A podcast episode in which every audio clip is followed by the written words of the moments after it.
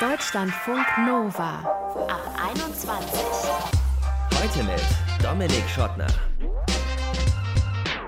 Hey, schön, dass ihr dabei seid. So gedankenlos dahin labern. Super Sache. Werdet einfach Moderator, dann dürfte das gegen Geld. Nein, Quatsch. Also, wenn der Kontext stimmt, dann ist es mit dem gedankenlosen Herumquatschen ja wirklich gut. Aber wenn man jetzt zum Beispiel, sagen wir, nur so ein bisschen verstimmt ist, dann ist man nicht gleich depressiv. Wenn man keinen Bock auf irgendwas hat, dann ist man nicht zwingend antriebslos und wenn man sowohl impulsiv als auch sehr überlegt ist manchmal, dann ist man vielleicht eher ein vielschichtiger Charakter als zwingend irgendwie schizophren oder sowas. Die Neigung, die eigenen Gefühle mit Begriffen aus der Psychologie und Psychotherapie so ein bisschen aufzublasen, ist ja sehr weit verbreitet und auch nicht gerade ungefährlich. Deswegen sprechen wir drüber in diesem Ab 21 Podcast mit der Psychotherapeutin Ramia Gottschalk, die unter anderem auf TikTok auch in der Sprache der Community mit derselben über psychische Gesundheit redet. Was ein schmaler Grad ist, wird spannend, das Gespräch. Vor einer ähnlichen Herausforderung steht Chris bei Instagram und auch bei TikTok. Bei beiden macht er nämlich mediale Jugendhilfe weil er unter anderem meint, wir geben zu leichtfertig Antworten wie ich bin Depri, wenn wir doch eigentlich nur so ein kleines bisschen traurig sind. Sprechen wir drüber. Hi Chris. Hi Dominik. Sag mal, wie geht's dir denn heute? Ja, mir geht's soweit äh, ziemlich gut. Wie geht's dir denn?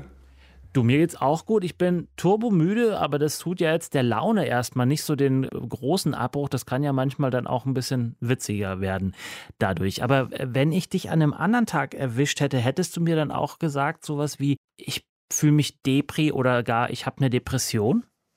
Tatsächlich muss ich schon manchmal auf meine Worte drauf achten, jetzt nicht speziell Depri, sondern ich habe es in den letzten Tagen auch so ein bisschen wieder beobachtet und gemerkt, dass mir manchmal so Sachen rausrutschen, weil die halt wirklich so stark im, im Sprachgebrauch drin sind. Zum Beispiel? Ähm, ich glaube, ich habe letztens irgendwie, ist mir rausgerutscht, davon habe ich wirklich ein Trauma oder so, oder das ist voll traumatisierend. Mhm. Und dabei war das halt so eine ganz banale Sache.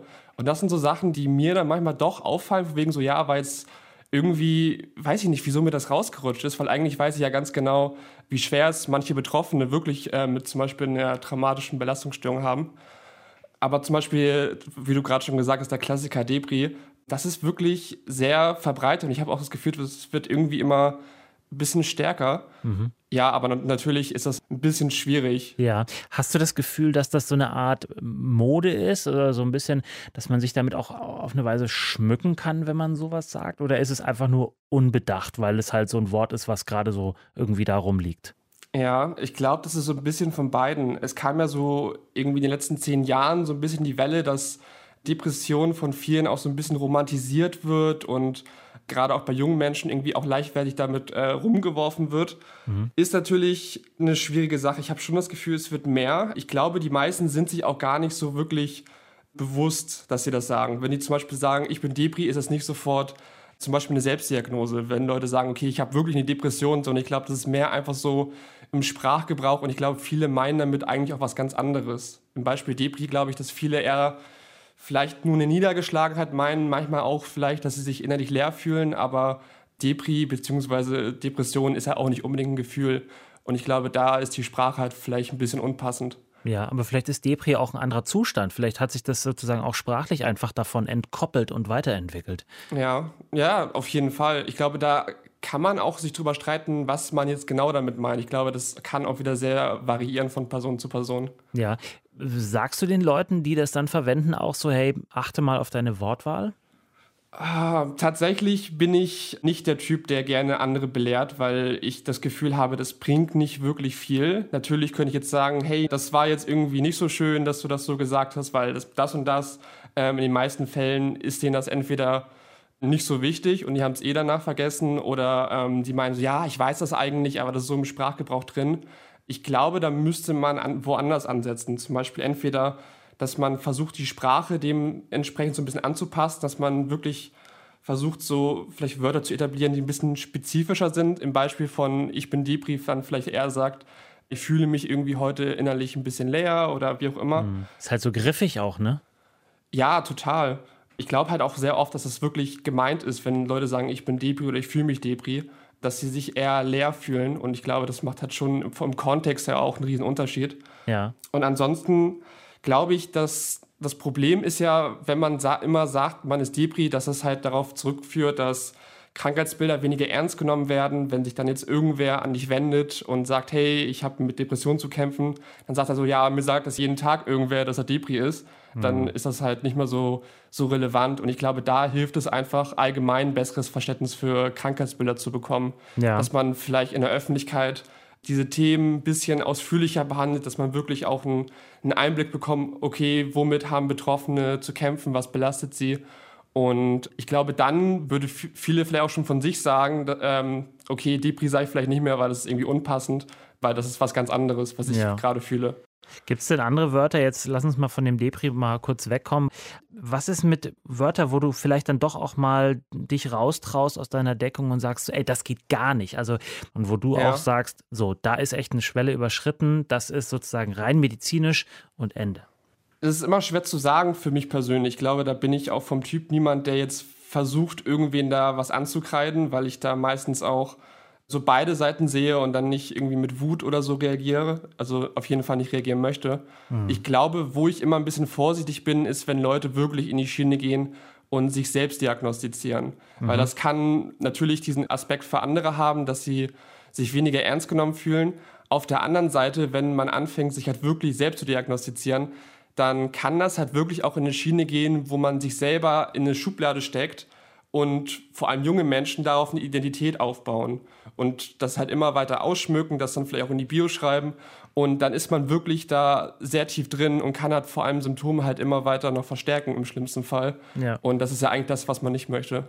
Wenn du jetzt schon sagst Bio, dann ähm, denkst du ja schon an Instagram oder an TikTok. Äh, da bist du ja selber auch aktiv. Erklär mal, was genau du da machst.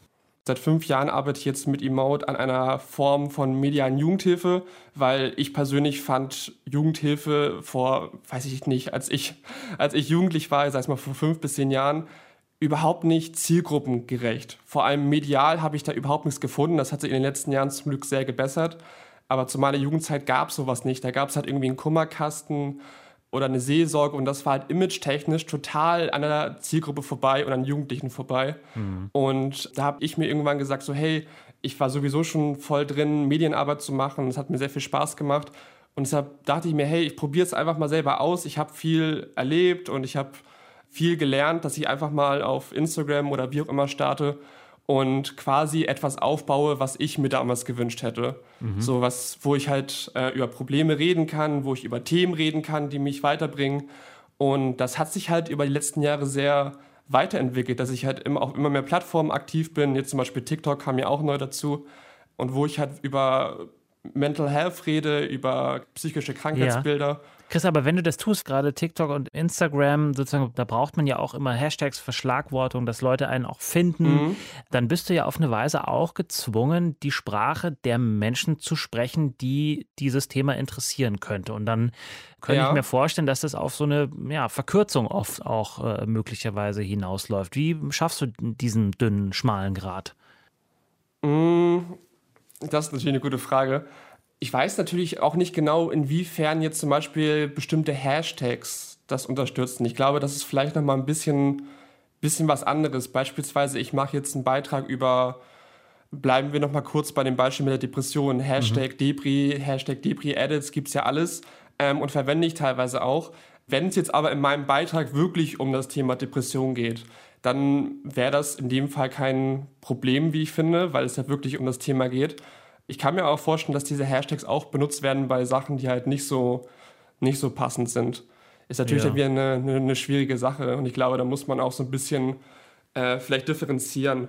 Okay. Weil ich meine, am Ende sozusagen in der, in der Logik ähm, machst du ja dann mit in dem Augenblick dann, ne? Und sozusagen das, mhm. was wir am Anfang unseres Gesprächs hatten, dass man sagt, so sollte man vielleicht nicht sagen, weil es eigentlich eine Diagnose ist ja in dem Fall mhm. dann sozusagen ein Hashtag.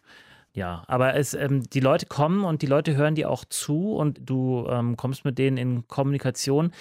Ist das auch ein Thema, dieses, dieses Sprechen über Diagnosen, das Sprechen über Gefühle, dass sie sagen, danke, dass du das machst. Äh, jetzt habe ich endlich eine Sprache gefunden dafür?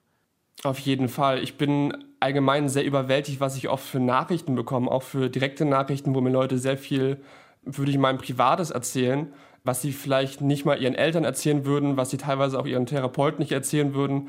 Weil ich glaube, der riesige Vorteil dadurch, dass es online ist und dass ich mich auch äh, von meiner Seite sehr öffne, dass es anderen auch viel leichter fällt, sich zu öffnen und das halt auch viele Möglichkeiten für die Person bringt, einfach mal darüber zu sprechen und auch das Gefühl zu bekommen, okay, anderen geht es genauso, anderen, andere fühlen dasselbe und dadurch fühlen sich halt viele schon sehr, sehr verstanden und ich glaube, das ist auch für viele auch ein erster Schritt, sich dann vielleicht später wirklich Hilfe zu suchen, was ich sehr, sehr wichtig finde.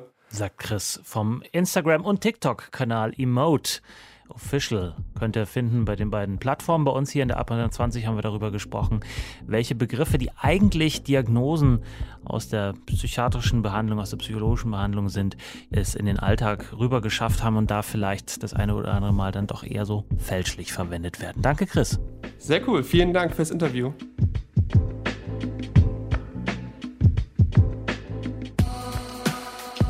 Deutschlandfunk Nova.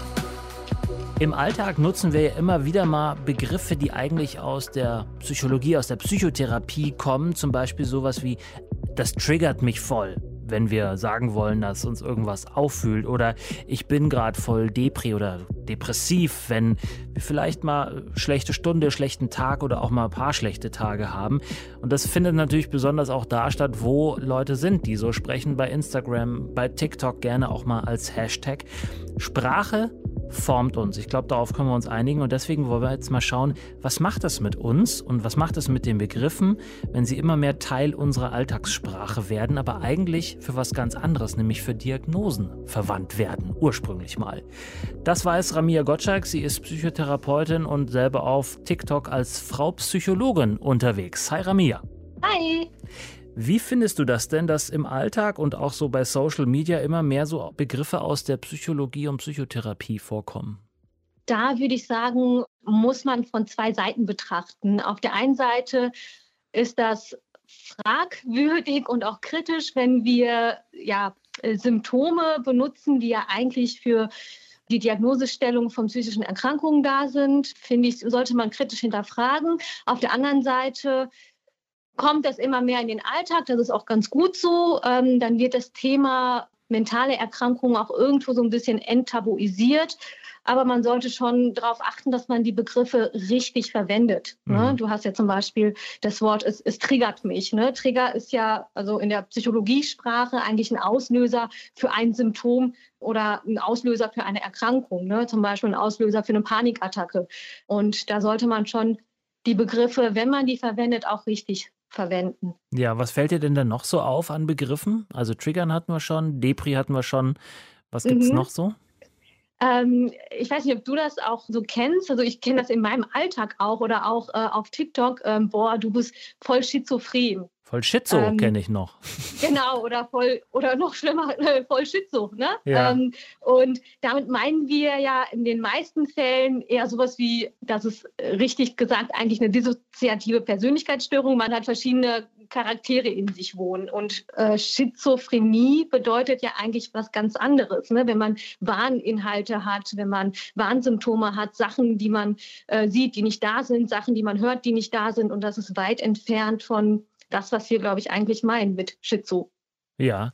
ja. Wenn du sowas siehst, ähm, zuckst du da zusammen oder gehst du da vielleicht auch sogar ins Gespräch offensiv?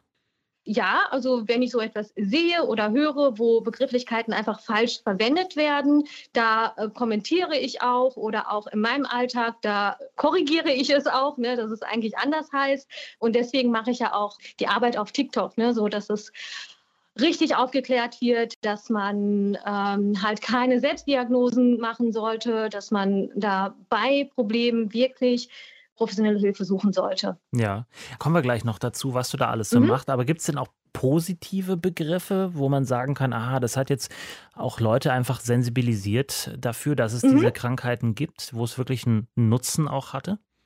Ja, das sehe ich ja auch auf TikTok zum Beispiel. Es gibt ja auch äh, die positive Seite wie Self-Care, bedeutet ja nichts anderes als Selbstfürsorge. Mindset äh, sehen wir wahrscheinlich auch immer wieder. Jetzt ähm, bedeutet ja nichts anderes als Denkweise. Ne? Also wie mhm. verändere ich meine Denkweise? Achtsamkeit, also Mindfulness ist ja auch jetzt ganz in, sage ich mal, auf äh, sozialen Medien. Und das ist etwas, Gutes. Also das ist gut, dass es in ist. Ja. Ähm, das sind positive Sachen, ne? Wenn es nicht sinnentleert wird, was ich bei Achtsamkeit so ein bisschen beobachte. So manchmal habe ich den Eindruck, dass Ja, irgendwie ja.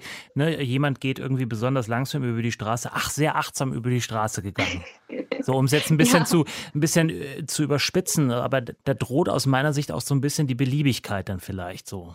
Mhm. Siehst du das? Ja, ja, sehe ich absolut genauso. Ne? Wenn man äh, solche Begriffe wie Achtsamkeit oder Mindfulness benutzt, sollte man die natürlich auch bewusst nutzen und Ja. richtig nutzen. Da bin ich total auf deiner Seite. Ja. Dann kommen wir zu deinen TikToks, deinem Engagement auf TikTok. Du schreibst immer wieder mal keine Selbstdiagnosen darunter unter deine Posts. Ja. Warum ist das wichtig zu sagen?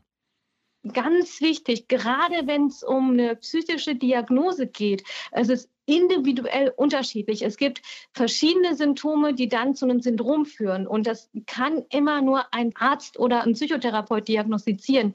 Und deswegen ist es mir wichtig, dass es zu keinen Selbstdiagnosen kommt, weil es sind ja behandlungsrelevante Erkrankungen. Ne? Mhm. Ähm, deswegen kann das wirklich nur vom Arzt oder Psychotherapeuten diagnostiziert werden. Hm, Hast du das Gefühl, dass das auch so ein bisschen eine ja, Mode irgendwie auf eine Weise ist, wenn man sich so selbst diagnostiziert?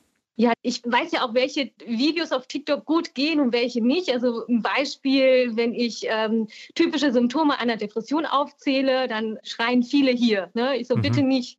Wenn man das wirklich als Diagnose hat, klar, ne? als feststehende und gesicherte Diagnose.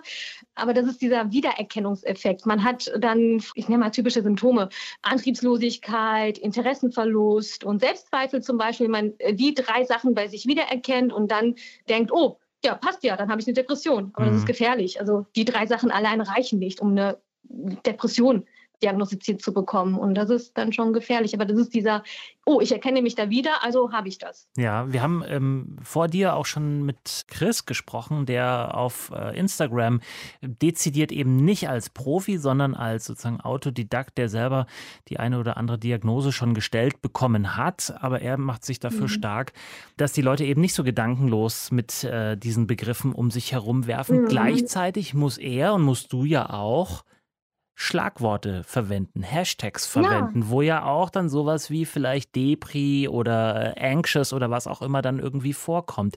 Wie gehst du mit diesem Mhm. schmalen Grad um? Also so Hashtags wie Depri benutze ich nicht so gerne. Also ich formuliere dann quasi die Begriffe dann auch gerne aus, ne? wie Depression zum Beispiel. Wenn mein Inhalt Depression beinhaltet, dann benutze ich halt nicht so gerne Depri, sondern eher Depression. Mhm.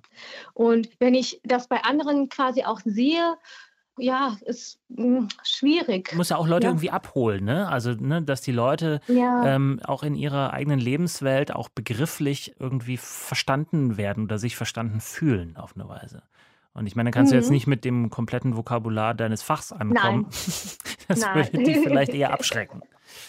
nein, genau. Und da ist so im Englischsprachigen, finde ich, ähm, das Vokabular ähm, ganz gut. Zum Beispiel anstatt Selbstfürsorge Self-Care zu benutzen. Auf TikTok habe ich die Erfahrung, dass so die englischen Wörter als cooler interpretiert werden als die deutschen Begrifflichkeiten. Ne? Wie wir schon vorhin auch besprochen haben, für Achtsamkeit, Mindfulness oder für Grübeln ähm, ist ja ein Symptom in der Depression zum Beispiel. Für Grübeln zum Beispiel Overthinking. Also Mhm. mit den englischen Hashtags habe ich so das Gefühl oder auch den Fakt, dass man die Menschen da besser abholen kann. Ja. Hast du denn zum Schluss noch Tipps, wie man auf Deutsch vielleicht oder auf, äh, ja, irgendwie so, dass es irgendwie lebensnah ist, Gefühle, die uns Mhm. beherrschen, gerade jetzt in der Pandemie, haben oft sehr starke Gefühle auch, die uns äh, übermannen vielleicht auch oder über Frauen, sagt man das so, ähm, wie, wie man die gut beschreiben kann, damit man die anderen auch verständlich machen kann? Hm, Du meinst die Gefühle, die jetzt gerade aktuell Ja. ähm, ausgelöst werden aufgrund Genau. der Corona-Situation. Ja, also das sind, höre ich ja auch in meiner Therapie sehr, sehr oft, das sind zwei Gefühle, müde und wütend. Ne? Das sind die zwei Gefühle, die vorherrschend sind im Ja. Moment. Das ist ja einfach. Ja. Ja. müde, ist müde, das aber interessant ist, aber ist müde ein Gefühl? Müde ist doch einfach ein körperlicher Zustand in erster Auch. Linie, oder? Ja, auch. Also Wut ist auf jeden Fall Ja. ein Grundgefühl und Müdigkeit ist ja quasi eine Konsequenz von etwas. Ne? Ja. Also, also schon recht, aber wir können das auch zu den Gefühlen einsortieren. Und wie schaffen wir es, starke Gefühle auszudrücken, ohne auf so Diagnosen, auf so Begriffe aus der Diagnose zurückzugreifen? Also hast du da mhm. noch abschließend einen Tipp aus deiner mhm. Praxis? Zum Beispiel, wenn man sagt, boah, das triggert mich jetzt total, ne? Mhm. dann können wir Trigger einfach übersetzen als Auslöser. Und was löst es denn aus? Das triggert mich ist ja kein Gefühl. Ne? Oder es ist auch kein Gefühl, wenn wir sagen, mir geht schlecht. Schlecht ist eine Bewertung. Und da auf das eigene Körpergefühl hören. Ne? Also was wird denn gerade ausgelöst? Also wie du schon richtig gesagt hast, müde. Müde ist ja auch ein Körpergefühl. Ne? Und wenn wir dann merken, oh, das triggert mich und was macht das in meinem Körper? Zum Beispiel habe ich ein Beklemmungsgefühl in der Brust. Das löst gerade ein Beklemmungsgefühl in meiner Brust aus. Wäre besser, beschreibender als das triggert mich jetzt. Also achtsamer quasi auf unseren Körper achten. Dann können wir besser Gefühle ausdrücken sagt Ramia Gottschalk. Sie ist Psychotherapeutin, ist auf TikTok als Frau Psychologin unterwegs und wir haben mit ihr darüber gesprochen, wie Begriffe aus der Psychotherapie und der Psychologie in unseren Alltag hinüberschwappen, sich da einen Platz suchen und warum das sowohl gut als auch schlecht sein kann. Ich danke dir. Gerne. Und wie ist das bei euch? Wie beschreibt ihr eure Gefühle? Eher so plakativ, in so Hashtag-Manier oder eher präzise oder am Ende gar nicht? Könnt ihr uns ja mal schreiben. Mail at deutschlandfunknova.de oder per WhatsApp, Text oder Sprachnachricht 0160 9136 0852. Ich bin Dominik Schottner. Vielen Dank fürs Zuhören. Bis zum nächsten Mal. Bleibt gesund und bleibt geschmeidig. Ciao. Deutschlandfunk Nova. Ab 21. 21. Die Podcasts jederzeit auch auf deutschlandfunknova.de.